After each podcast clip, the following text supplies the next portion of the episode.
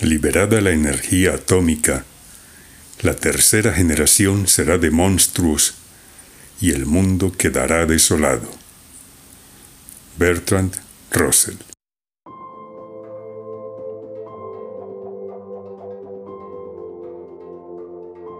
Lentamente abandonó la impenetrable oscuridad de la caverna, ciego de relámpagos, sordo de estallidos, solamente vestido con el rugoso de su propia piel. Bajo su pie sangrante ardía la tierra, calcinada, y sobre su cabeza pesaba el cielo como una luz petrificada. De tiento en tiento sobre el suelo, subió a la árida cumbre, y frente a la desolación, el silencio, escuchó el grito postrero del ente ingrato, que mal usó la tea divina que en sus manos pusiera el torturado Prometeo. Soy el superviviente de un mundo que se suicidó en el universo. ¿Quién oirá mi voz? ¿Dónde está la onda caliginosa que expanda mi grito? Soy la última garganta y el último tímpano. Soy el último grito sin eco y el último tímpano para oír el silencio.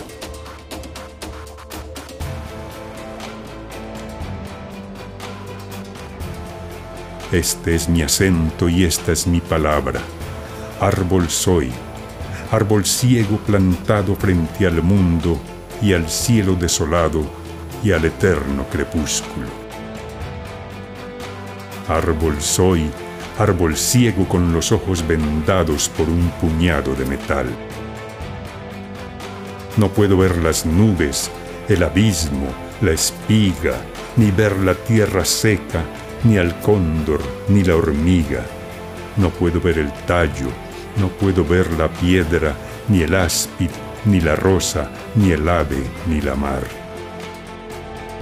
Este es mi acento y esta es mi palabra. Carne de piedra soy, carne de piedra sorda y nada más. Voy en busca de un grito, de una risa o un llanto. Ya no escucho los pasos del hombre fugitivo ni el canto verde del colibrí en la rama, ni el rumor de los ríos sin valles, ni de los cantos sin nidos. Es de vidrio mi lengua y de piedra mi garganta.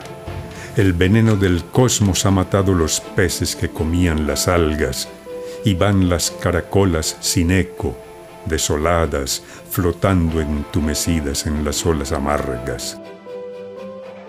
Emergen de las dunas las manos, las manos alfareras, como raíces aéreas sin músculos ni venas. Sobre la tumba helada de los muertos instintos no palpitan los úteros estériles y fríos. Este es mi acento y esta es mi palabra. Me duele el fango y el lirio y el cántaro quebrado y me duelen los hijos de mis hijos, monstruos sin lágrimas ni cantos, buscando nuevamente el aliento divino bajo el atómico paraguas de un mundo apocalíptico. Este es mi acento y esta es mi palabra. Estoy sin corazón buscando a mi alma y ante el niño, la rosa, la nube y la hormiga, ya no puedo llorar.